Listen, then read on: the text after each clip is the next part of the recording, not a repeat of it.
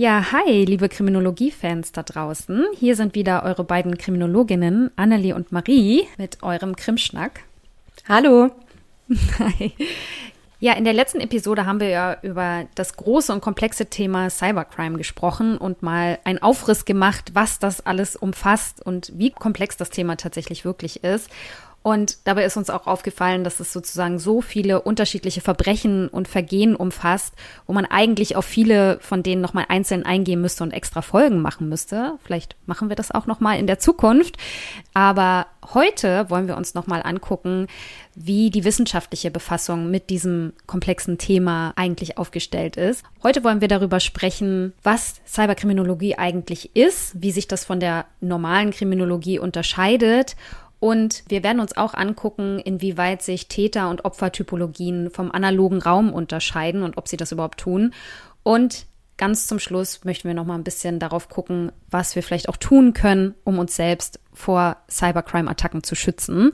Also wir haben heute eine Menge vor. Mhm. Und Marie, passend zur Folge heute habe ich in der letzten Woche tatsächlich zwei SMS bekommen. Mhm. In einer SMS stand, meine Mutter hätte eine neue Telefonnummer und die sollte ich mir doch bitte abspeichern und sie nochmal über WhatsApp kontaktieren. Mhm. Und in der anderen stand, mein DHL-Paket sei da und ich sollte doch mal bitte auf diesen Link klicken. Ja. Und das hat mich ehrlich gesagt ganz schön erschrocken, weil vielleicht wissen es einige von euch nicht, aber das sind gerade so typische Maschen, mhm. beides glaube ich. Und das zeigt deutlich, dass meine Handynummer auf jeden Fall irgendwo schon mal geleakt wurde bei einem dieser großen Datenleaks in der Vergangenheit. Mhm. Und das finde ich schon echt ganz schön gruselig, muss ich sagen. Ja, und also ich habe auch eine DHL-SMS bekommen und ich glaube sogar irgendwas, wo äh, vermeintlich irgendwas beim Zoll liegen soll. Mhm, ja. Das gibt's auch. Das habe ich jetzt auch nochmal bekommen. Und äh, ich habe schon wieder eine Tagungseinladung bekommen von irgendwas, was überhaupt gar keine Tagung ist. Also muss man aufpassen auf ja. jeden Fall.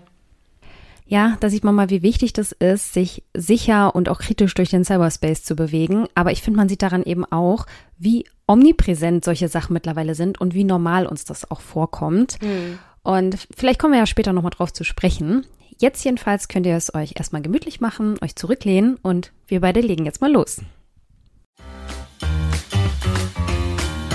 Krimschnack. Der Kriminologie-Podcast.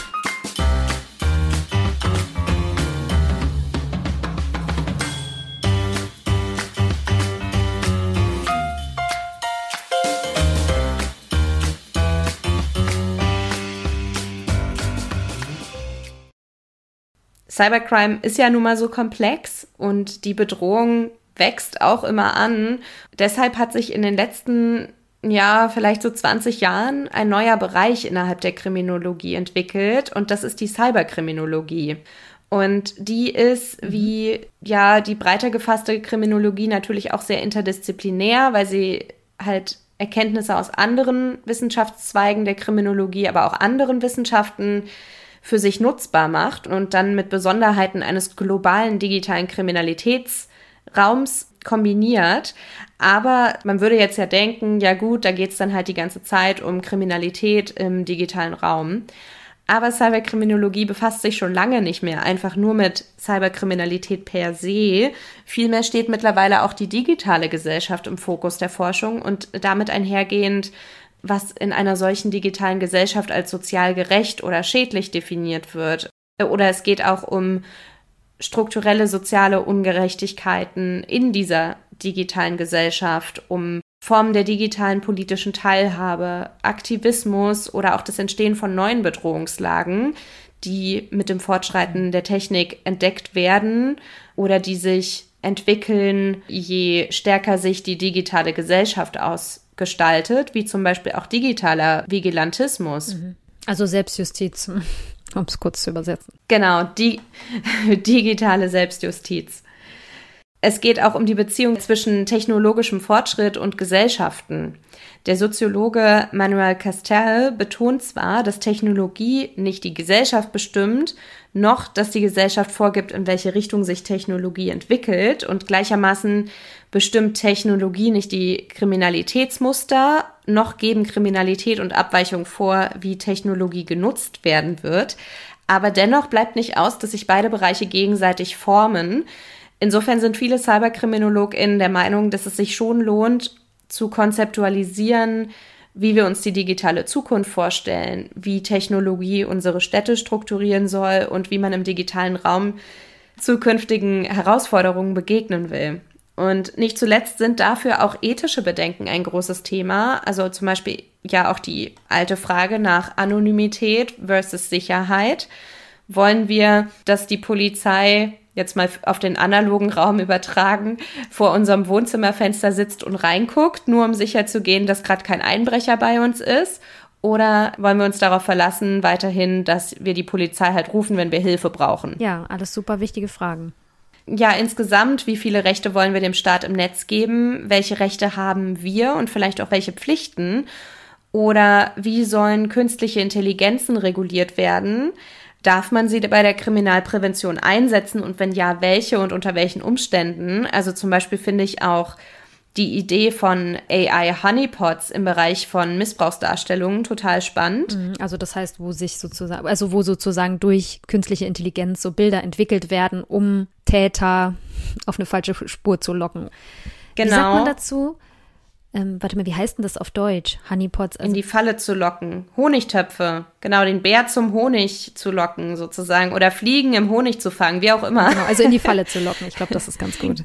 Genau, weil das ja auch mittlerweile so eine Masche zu sein scheint, dass Menschen, die in irgendwelchen Netzwerken mitmachen wollen, in denen halt Missbrauchsdarstellungen verkauft oder geteilt werden, zum Beispiel im Darknet, dass diese Menschen sich quasi erstmal selbst strafbar machen sollen als Voraussetzung, um mitmachen zu können.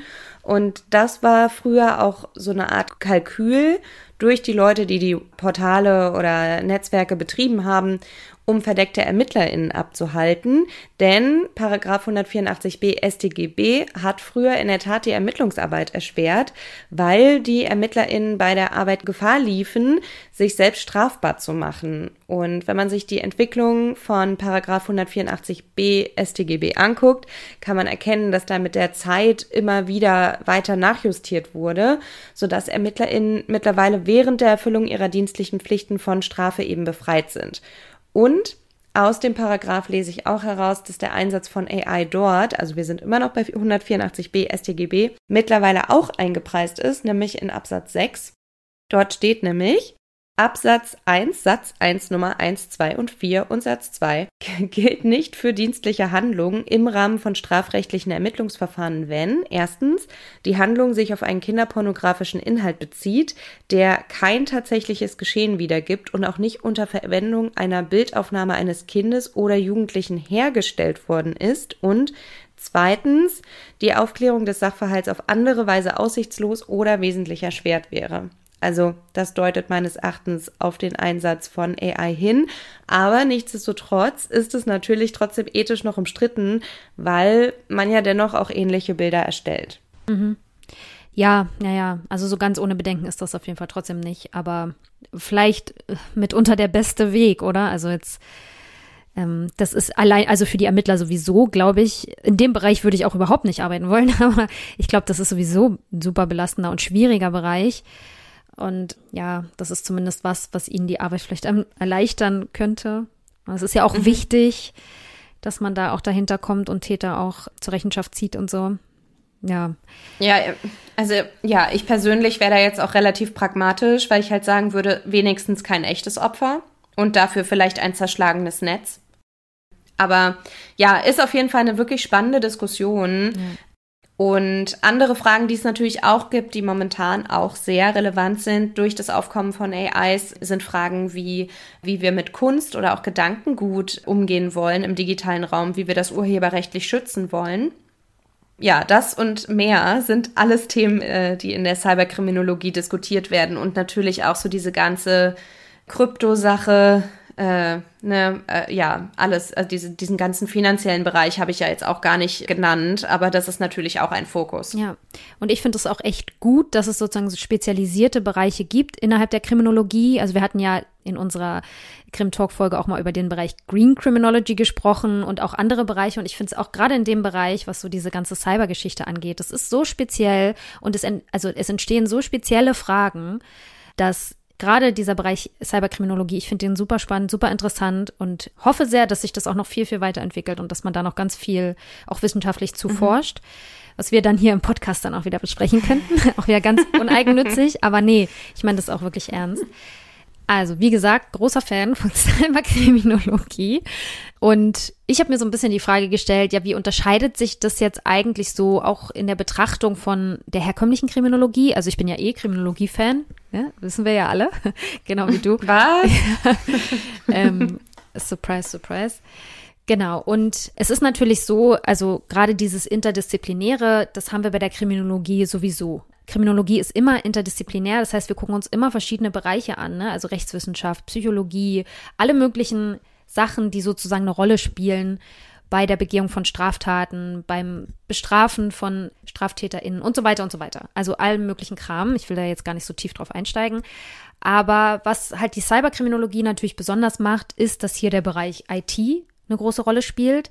Also diese Entwicklungen, Informationstechnologie und überhaupt Technologie das Internet und so weiter. Also das heißt, das ist natürlich ein großer Bereich und da muss man vielleicht oder sollte man vielleicht nicht unbedingt, aber es wäre sicherlich von Vorteil, wenn man sich mit Cyberkriminologie befasst, auch ein bisschen ja, eine Affinität zu haben, ne? Oder so auch ein Interesse für haben und vielleicht auch ein bisschen Kenntnis über dieses Gebiet. Und ich glaube, und das hast du ja gerade auch schon angedeutet, es gibt halt auch ganz besondere Herausforderungen. Ne? Also einmal ist dieser Bereich natürlich noch globaler. Das haben wir in vielen anderen Phänomenbereichen auch. Aber hier ist es natürlich auch nochmal, also ein ganz besonders starker Faktor auch. Dann ist das Ganze super fluide. Das hast du auch schon mehrmals mhm. gesagt. Also es ist alles super schnelllebig und ähm, entwickelt sich ganz schnell und man muss sozusagen auch immer irgendwie auf dem Laufenden bleiben, gefühlt. Genau, gerade was so die gewählten Tatmittel angeht und die Begehungsweisen. Ich glaube, da gibt's ja so kreative Dinge. Gibt's in anderen Straftatbereichen auch, aber ich finde hier durch diese ganze technologische Geschichte das auch nochmal enormer. Und dann, und auch das hast du gerade schon gesagt, das finde ich hier eben auch nochmal so einen ganz besonderen Aspekt, diesen digitalen Raum ja fast als eigene Welt ne? oder als, ja, als eigenen Raum für sich, mit eigenen Normen, mit natürlich mhm. eigenen Möglichkeiten, aber eben dann auch Tatmöglichkeiten, eigenen Motiven, Tatmotiven dann eben auch. Und dass es da ja natürlich auch neue Theorieansätze vielleicht braucht, kriminologische oder die Weiterentwicklung alter Theorieansätze. Genau, aber da gibt es ja zum Beispiel schon Ansätze, auch in Deutschland, von äh, Dr. Thomas Gabriel Rüdiger, der ja diese Theorie des Broken Web entwickelt hat. Da gibt es natürlich mehrere Ideen und Entwicklungen und das macht diesen Bereich natürlich auch besonders, dass man da vielleicht auch noch mal anders dran gehen muss oder da auch noch mal manche Dinge vielleicht noch mal neu denken muss. Ja, stimmt. Also auch was Täter- und Opfereigenschaften angeht, hat, kann man da natürlich auch noch mal gucken, ob sich da der digitale und analoge Raum also voneinander unterscheiden. Ich habe jetzt mal versucht, mir anzusehen, ob es im Bereich Cybercrime gewisse Opfer- oder Täterinnen-Eigenschaften gibt, die sich besonders hervorstellen. Und ich muss sagen, also, mhm. dass man das jetzt generell gesprochen erstmal verneinen muss, weil der Bereich Cybercrime einfach viel zu komplex ist. Also die große Deliktpalette Cybercrime, die habe ich ja vorgelesen in der letzten Episode. Also je nachdem, wie man Cybercrime definiert, natürlich.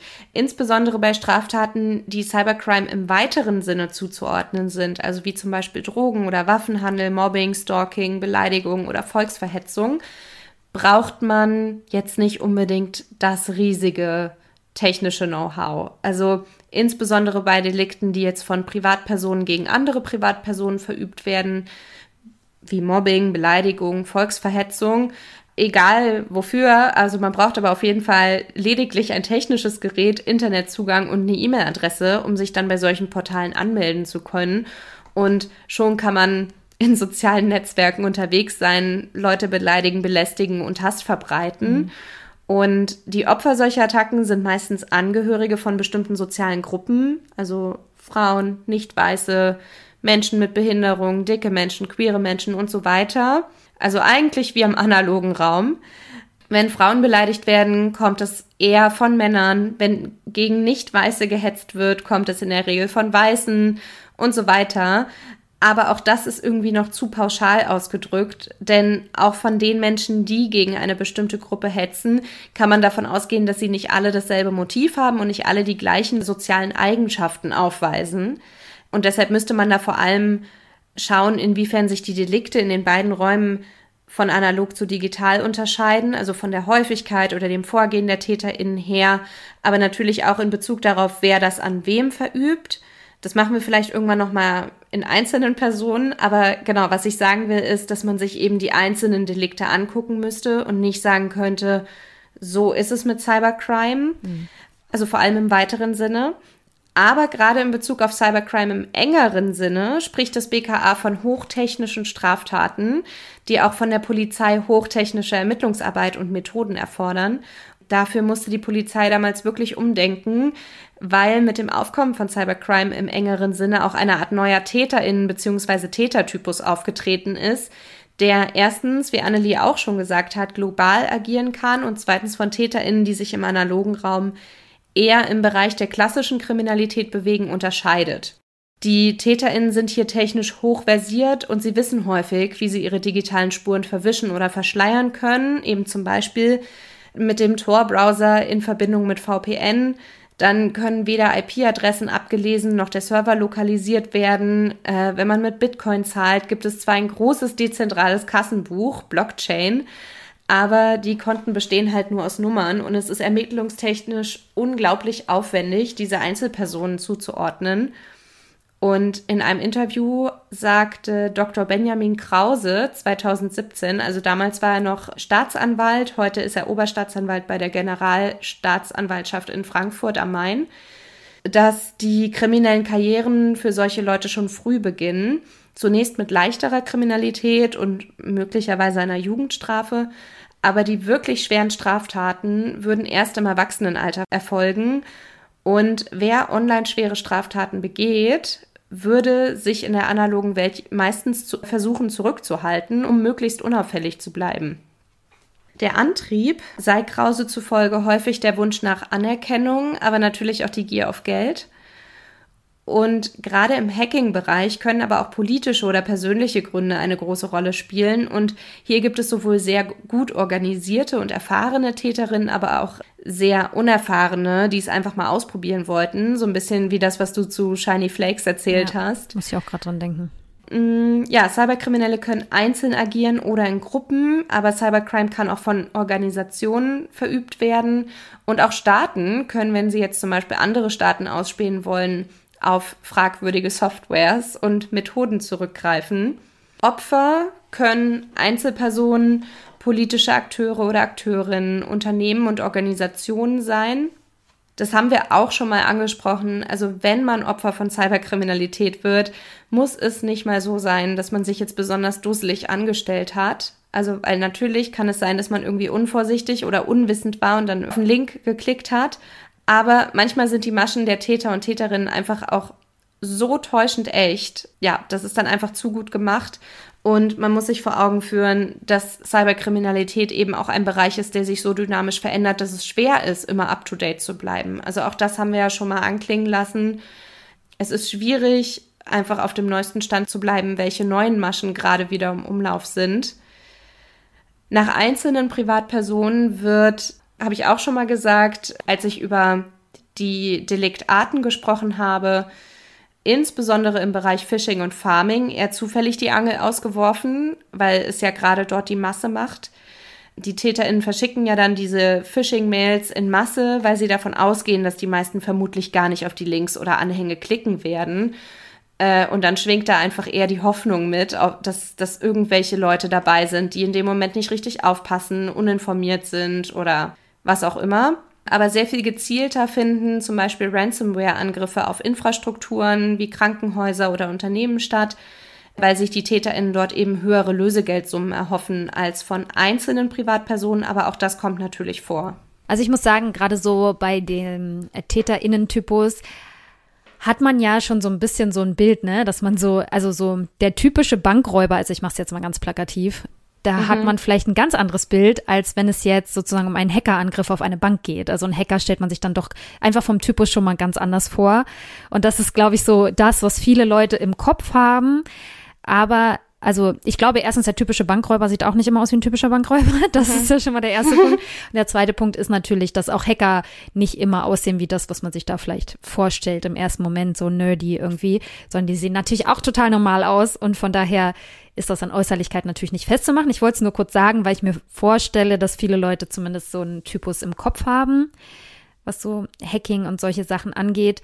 Eine Sache, die ich bei dem Thema auch nochmal interessant finde. Ich habe ja gesagt, dass ich von diesem Staatsanwalt nach dem Vortrag dieses Buch empfohlen bekommen habe von Katharina Katzer, das nennt sich äh, Cyberpsychologie, Leben im Netz, wie uns das Internet verändert. Auch das Buch kann ich gar nicht so uneingeschränkt jetzt schon empfehlen. Ich muss auch ehrlich sagen, dass es sehr kurzfristig ankam und ich gar nicht geschafft habe, das ganze Buch zu lesen.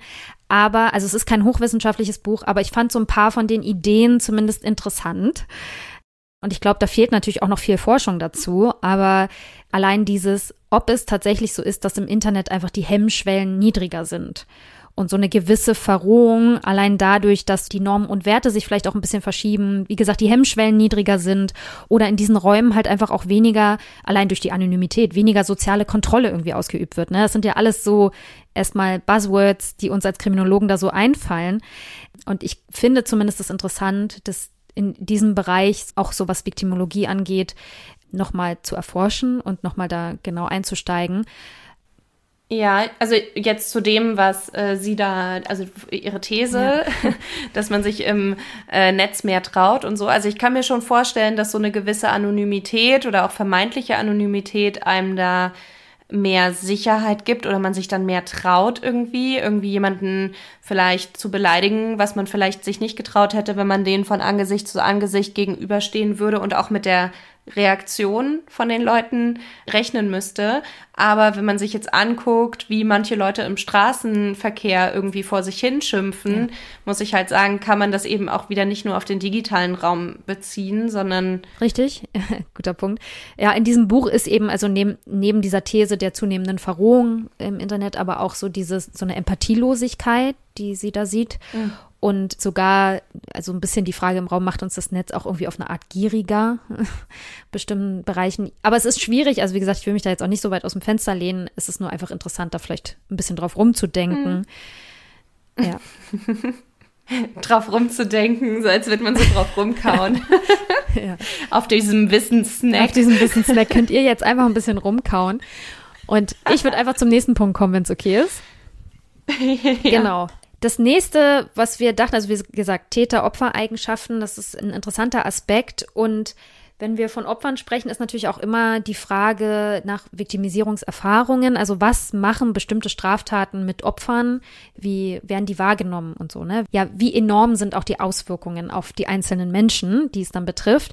Also erstmal muss man vielleicht vorweg schicken, dass die Voraussetzung für die Opferwerdung, das hast du ja gerade auch schon gesagt, im Prinzip kann es jeden treffen. Die Voraussetzung ist eigentlich ja nur, dass man ja das Internet oder technische Geräte nutzt und natürlich mhm die Dauer und auch die Häufigkeit der Nutzung spielt dabei eine Rolle. Das ist ja klar, je länger man sich damit befasst, desto eher stößt man dann vielleicht auf bestimmte Dinge oder wird dann eben auch Opfer. Für diese Viktimisierungserfahrung beziehe ich mich jetzt wieder auf die KfN-Studie, diese Dunkelfeldbefragung, die äh, Mixed Methods angewandt hat, also verschiedene Methodiken. In dieser Studie wurden eben diese Menschen befragt und da haben sich erstmal, ist jetzt auch wenig überraschend, zwei Kernbereiche herauskristallisiert. Also einmal kann natürlich durch Cyberkriminalität eine finanzielle Belastung entstehen und es kann natürlich auch eine psychische Belastung entstehen. Eine physische Belastung ist jetzt erstmal nur im Bereich Cyber natürlich schwieriger, weil man keinen Körperkontakt hat mit Menschen. Kann natürlich trotzdem auch äh, sozusagen in der Folge daraus entstehen, aber ist jetzt erstmal nicht im Kern gemeint. Und interessant fand ich, dass, also gerade beim Thema Hacking und so und auch beim Thema Daten und so, also diese Sache, diese finanzielle Geschichte war für mich schon immer sehr präsent, dass ich dachte, na klar, es geht um Daten, es geht ganz häufig um Geld, wollen Menschen da was aus einem rauspressen und so weiter. Aber zumindest in dieser Befragung stellte sich erstmal raus, dass der, ja, der Schadensbetrag vielleicht gar nicht so enorm hoch ist. Also durchschnittlich bei den Menschen, die es betroffen hat, so eine finanzielle Belastung waren es 560 Euro knapp. Und das wurde durchgängig in dieser Befragung als weniger belastend empfunden als die psychische Belastung, die daraus entstanden mhm. ist. Also das war tatsächlich der viel, viel größere oder viel belastendere Bereich. Und da wurde vor allem angegeben, dass Stress daraus entstanden ist, Anspannung, ein sehr großer Strafwunsch, dass man gedacht hat, oh, es ist so, das ist so fies, ich will eigentlich, dass diese Person dafür bestraft wird. Und trotzdem viele Leute das nicht angezeigt haben, weil sie dann was ich vorhin gesagt habe, ähm, der Meinung waren, dass es dann äh, eben keine große Aussicht auf Erfolg hat, häufig. Dann fand ich bei der Studie auch interessant, dass vor allem Frauen, die ja, das habe ich vorhin auch schon erwähnt, vor allem also häufiger Opfer werden von so sexueller Belästigung online oder überhaupt Belästigung und so weiter und auch Diffamierungen online, dass die sozusagen ganz häufig angegeben haben, so Erniedrigungsgefühle erlebt zu haben, Gefühle von Ekel, Unsicherheit, sowohl im digitalen Raum als auch im, im analogen Raum, die daraus mhm. sozusagen resultiert ist. Und auch dieses Gefühl der Machtlosigkeit, das haben aber auch häufig Männer genannt. Also, dass man sozusagen dieses, also so betrogen worden zu sein oder so beleidigt worden zu sein, wie auch immer, im Netz, dass man sich da so machtlos fühlt dem gegenüber, weil man ja auch irgendwie wenig in der Hand hat oder zumindest das Gefühl hat, wenig in der Hand zu haben. Und dass das eben das ausmacht sozusagen für die Leute, warum vielleicht diese psychische Belastung auch noch mal eine andere ist als vielleicht, wenn eine ähnliche Straftat im analogen Raum stattgefunden hätte. Wobei man auch da sagen muss, ganz wichtig, dass natürlich das Thema Mobbing oder auch Stalking oder auch sexuelle Belästigung, das wissen wir aus Studien, da haben wir eine relativ gute Datenlage, das wird ganz, ganz häufig als deutlich belastender wahrgenommen, psychisch belastender als andere Bereiche.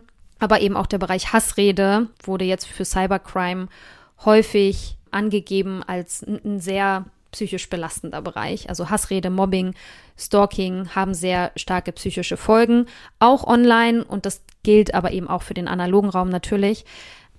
Mhm. Ja. Ja, nee, genau. Also nachdem wir ja über Stalking und Mobbing schon mal gesprochen haben in eigenen Episoden, habe ich mir das irgendwie auch schon gedacht. Aber ich finde es natürlich besonders interessant, dass dieser, diese finanzielle Belastung dann eben gar nicht so doll ins Gewicht schlägt, sondern dass es eben diese ganzen anderen Sachen sind, dass man überhaupt angegriffen wurde vielleicht auch oder dass man sich darüber ärgert, dass man halt jetzt alle Karten nochmal neu beantragen muss und dann irgendwie wieder auf die PIN warten und diese ganzen Sachen, die dann irgendwie an Arbeit vielleicht auch, auch noch mal auf einen zukommen oder sowas. Oder ähm, dass vielleicht auch noch so ein paar, also wenn jetzt zum Beispiel auch ein PC angegriffen wurde und die Hardware zum Beispiel dabei beschädigt werden würde oder so, dann gehen dabei vielleicht ja auch irgendwelche nostalgischen Daten, also die einem mhm. einfach äh, was wert sind, vielleicht auch verloren oder so. Und dann geht es am Ende gar nicht darum, dass man sich den neuen PC kaufen muss, sondern dass man vielleicht irgendwie da die Bilder von seinen eigenen Kindern mit drauf hatte und ja, die noch nicht auf irgendeiner externen Festplatte gespeichert hatte oder sowas. Mhm. Ja, das kann ich mir auch gut vorstellen, dass sowas auch eine Rolle spielt. Oder es ist ja auch ein sehr persönlicher Bereich, ne? Also, ähm, wie, wie du schon sagst, die Bilder der eigenen Kinder, es können auch, keine Ahnung, Nacktbilder sein, wer weiß. Also es ist ja sozusagen was sehr Persönliches, was man da hat.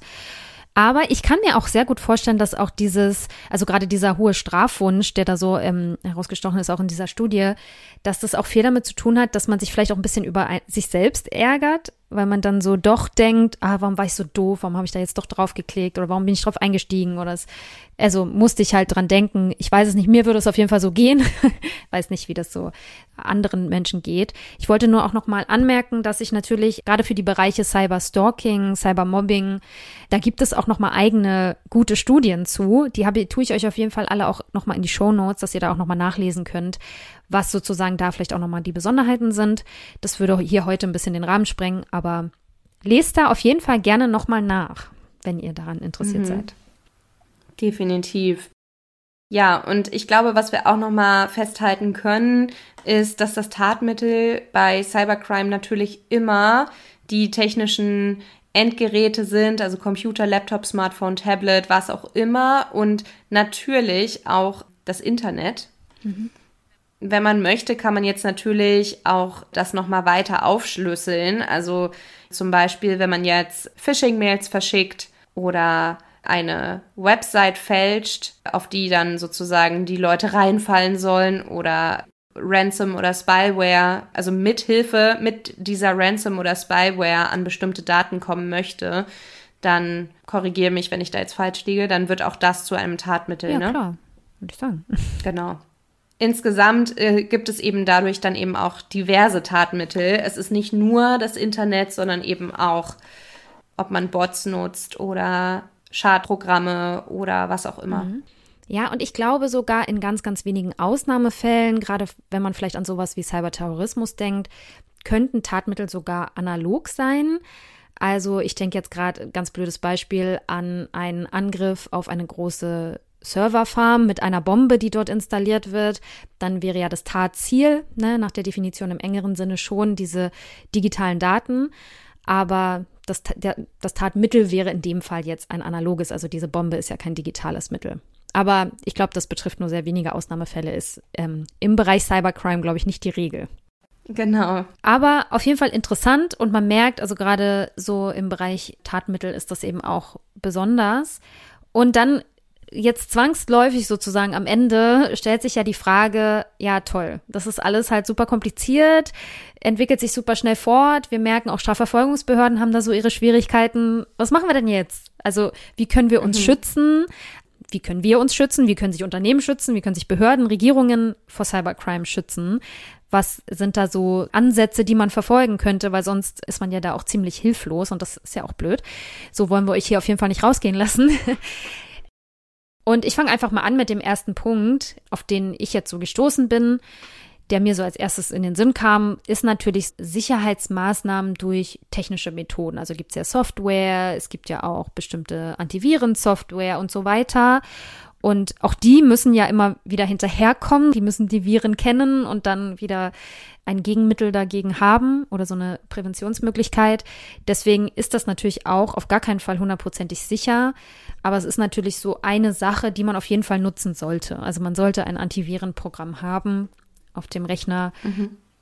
Ja, dann könnte man natürlich noch daran denken, dass man unbedingt die Updates des Computers aktuell hält. Also da gibt's ja immer wieder Sicherheitspatches und die sind auch häufig kumulativ, weshalb man nicht einfach aufhören sollte, nachdem man einmal irgendwie so ein äh, manuelles Update gemacht hat, für den Fall, dass man das eingestellt hat, sondern also genau, guckt schon immer mal, ob es da gerade irgendwelche Updates gibt, die da in der Warteschleife stehen und ja. Und dann, ähm, ich glaube, ein wichtiger und großer Punkt in dem Bereich ist natürlich der, der Bereich Aufklärung und Sensibilisierung. Das heißt, Menschen müssen natürlich auch so über die neuesten Tricks und Clues der StraftäterInnen aufgeklärt werden. Ich finde vor allem auch, also gerade so jetzt unsere Digital Natives, die Kinder, die jetzt gerade so reinrutschen in diese Welt, denen sollte man bestimmte Dinge einfach mit an die Hand geben. Die müssen wissen, was es für Dinge geben kann. Also ich, man muss ihnen natürlich nicht jetzt die schlimmsten Horrorszenarien malen, gerade so was das Thema Cybergrooming und diese ganzen Sachen angeht. Aber sie müssen schon wissen, dass sie einfach nicht jedem im Netz vertrauen können. Und das müssen wir Erwachsenen auch wissen. Also es ist natürlich für mhm. jeden wichtig. Aber gerade Kinder, die ja häufig doch noch mal ein bisschen leichtgläubiger sind oder auch einfacher zu manipulieren, ja, zu beeinflussen, da finde ich es besonders wichtig, dass die eben aufgeklärt werden, dass man darüber spricht, an Schulen, zu Hause und überhaupt. Und genau, ja. für Erwachsene gilt das eben auch. Man, man muss sich leider informieren, man kommt ja nicht drum rum. Das bleibt natürlich nicht stehen, man muss dann auch immer weiter irgendwie machen. Also Polizeidienststellen bieten das ja teilweise sogar an, dass sie dann auch sagen, gerade so für ältere Leute oder so. Also ich weiß, dass die Polizei in Hamburg, glaube ich, das sogar in Altenheimen manchmal macht, so bei neueren Maschen und Methoden, dass sie dann auch die älteren Leute auch aufklären, was es da so gibt, ne, diese Enkeltrickmethode und was es da alles schon so gab. Ja, das ist halt, glaube ich, auch super, super wichtig. Mhm. Ja, und natürlich sollte man nicht nur bei Menschen vorsichtig sein, sondern natürlich auch bei Programmen und bei, bei Quellen, wo man was runterladen will. Also da könnte ja auch ganz schnell einfach Schadsoftware, Spyware, wie auch immer dahinter stecken. Also auf jeden Fall auf keine Anhänge von unbekannten Leuten klicken oder ja auf andere Links klicken, die man von, von irgendeiner fremden Person einfach so zugeschickt bekommt. Da muss man wirklich aufpassen. Was ich auch immer ganz gut finde als Indikator ist, dass man dabei natürlich auch darauf achten kann, also wenn die E-Mails zum Beispiel sehr schlecht formuliert sind oder ja. irgendwie grammatikalisch brüchig, kann auch manchmal ein Anlass äh, oder ein Indikator sein, dass es vielleicht von irgendeiner künstlichen Intelligenz vielleicht auch produziert wurde oder sowas. Und es könnte eben auch ein Hinweis auf Betrugs- oder Phishing-Mails sein. Deshalb muss man auf jeden Fall immer auf Plausibilität checken. Also, ne, um nochmal das Beispiel des Prinzen aufzugreifen, ist es wirklich also so realistisch, dass mir jetzt gerade ein Prinz schreibt, der mir Geld schenken will oder halt mhm. nicht. Mhm. Ja, ja, voll. Und ähm, du hast recht, also in den allermeisten Phishing-Mails, die ich kriege, da ist das wirklich eher schlecht gemacht. Aber ich muss sagen, leider ist es auch tatsächlich so. Ich hatte irgendwann mal jetzt vor kurzem so eine Nachricht von PayPal und die sah wirklich täuschend echt aus. Also wenn du da kurz mal einen Moment nicht aufpasst oder bist ein bisschen müde und guckst vielleicht nicht genau hin und du klickst schnell mal auf den Link, weil irgendwie, keine Ahnung, in der Mail stand irgendwas von, ja, da ist eine Zahlung getätigt worden und können Sie mal checken, ob die von Ihnen ist, wo man dann schon denkt, so, oh, okay, ich check mal kurz. Mm, ja, sollte man nicht machen, genau. Immer ganz, ganz vorsichtig sein. Also gerade so bei PayPal oder auch bei seinem Online-Banking kann man ja auch immer aus der Mail rausgehen und sich extra einloggen und dann nochmal gucken, ist da wirklich was oder ist da ist in Ordnung. Das vielleicht genau. Äh, auch nochmal so ein Tipp. Aber was ich ganz spannend fand, jetzt doch nochmal in diesem Buch auch von Katharina Katzer, weil sie das einmal aufgreift, ist dieses, das Internet ist natürlich ein sozialer Raum. Und auch bei diesem Vortrag von diesem Staatsanwalt, wo es um Hassrede ging, war auch das nochmal Thema, dass es natürlich auch in diesem digitalen Raum wichtig ist, dass irgendeine Art von sozialer Kontrolle da ist. Also erstens glaube ich, dass wir auch spezielle Regeln brauchen und so. Und auch da gibt es ja ExpertInnen, die sich auch dafür einsetzen, dass auch der digitale Raum poliziert wird. Also dass es auch da sozusagen Polizeikontrollen gibt, ähnlich wie im analogen Raum es Streifen gibt, dass es eben auch dort Präsenz gibt. So. Aber ich finde auch zum Beispiel so bei Hassrede dagegen reden und eben nicht einfach nur nichts sagen im digitalen Raum, weil man meint, gut ist eh ein Spinner. Aber gerade für die Opfer kann es durchaus auch gut sein, wenn sie merken, okay, krass, also es sind auch Leute oder da sind viele Menschen, die das halt auch richtig scheiße finden oder die mir da auch zusprechen oder auch gegen so einen Täter oder eine Täterin ja reden. Das dachte ich jetzt auch nochmal, ist vielleicht auch was, was man auch ein bisschen beherzigen könnte. Facebook, Instagram und so. Ja, das zeigt natürlich auch den Opfern, aber auch natürlich den TäterInnen, dass die Opfer nicht allein sind. Ja, genau. Das ist äh, auf jeden Fall gut. Was ich an der Stelle, also um da jetzt direkt anzuschließen, auch empfehlen würde, ist, dass man die Menschen, die Gewalt ausüben, auch immer sofort bei den entsprechenden Meldestellen und auch bei den sozialen Plattformen meldet, damit sie eben auch Konsequenzen für ihre Handlungen spüren. Und wir haben ja schon etabliert, dass diese Beschwerden eben auch mittlerweile bearbeitet werden müssen. Das regelt die NetzDG. Und es gibt eben auch einige Meldestellen, bei denen ihr euch melden könnt. Äh, einmal bei der Internetbeschwerdestelle und dann auch bei der zentralen Meldestelle für strafbare Inhalte im Internet. Und es gibt auch noch was von Jugendschutznet und das sind dann eben auch noch mal so Meldestellen, die das im Zweifelsfall eben auch an die Behörden noch weiterleiten für euch.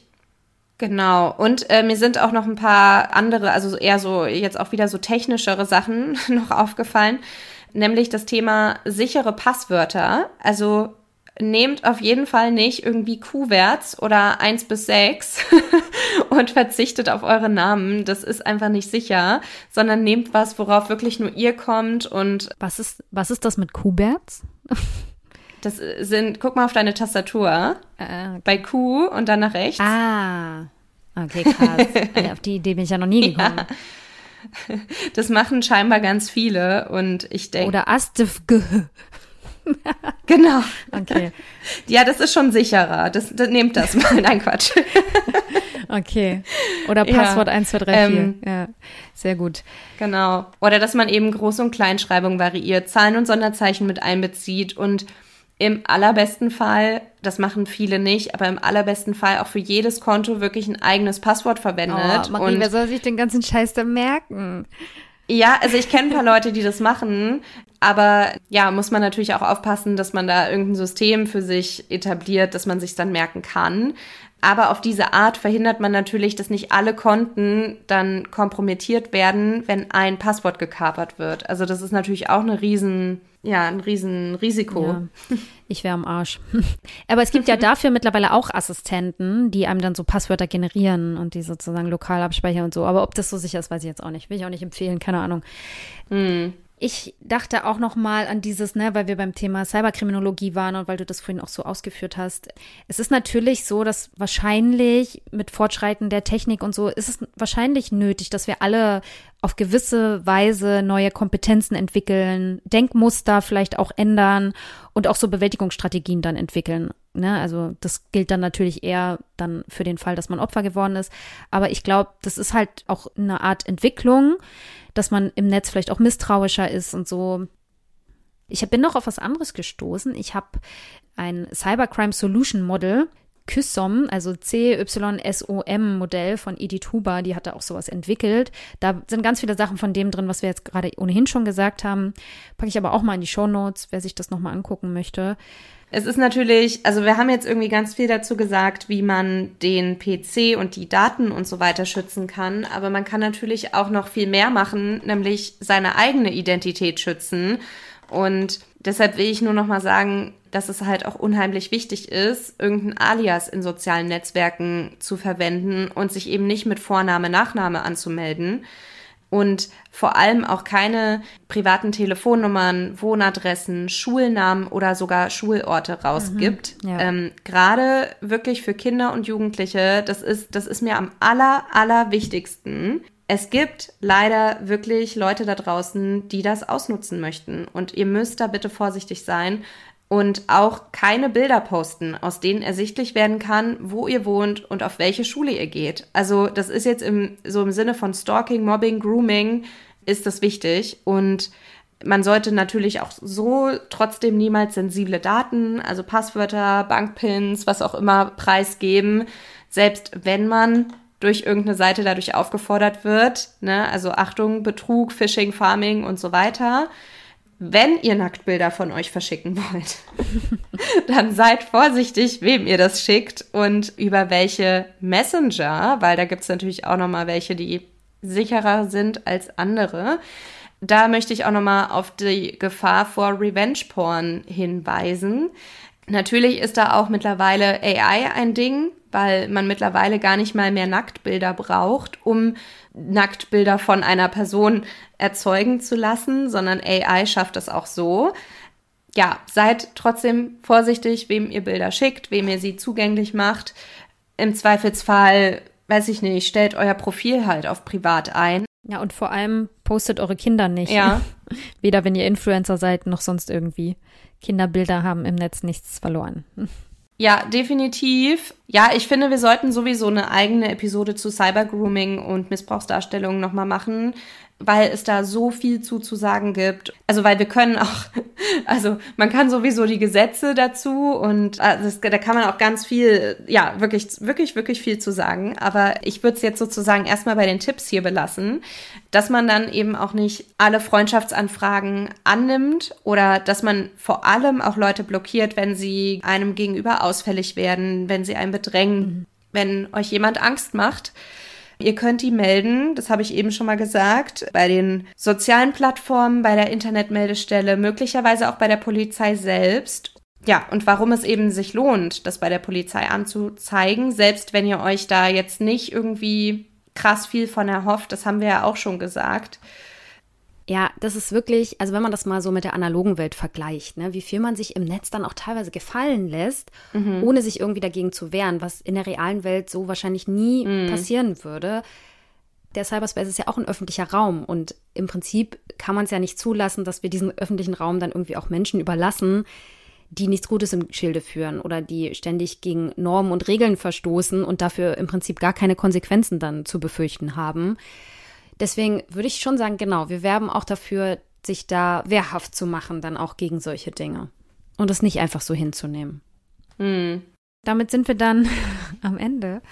Es war jetzt auch echt fix und fertig. Ja, echt viel. Ich würde sagen, das war heute ein ganz schöner Brocken, den wir da bearbeitet haben. Das ist wirklich, das hat man, glaube ich, gemerkt, ein komplexes und vielschichtiges Thema dem wir natürlich an der Stelle überhaupt noch nicht gerecht geworden sind. Also das muss euch natürlich bewusst sein, wenn euch das interessiert. Schaut in die Show Notes, schaut euch die Sachen nochmal an.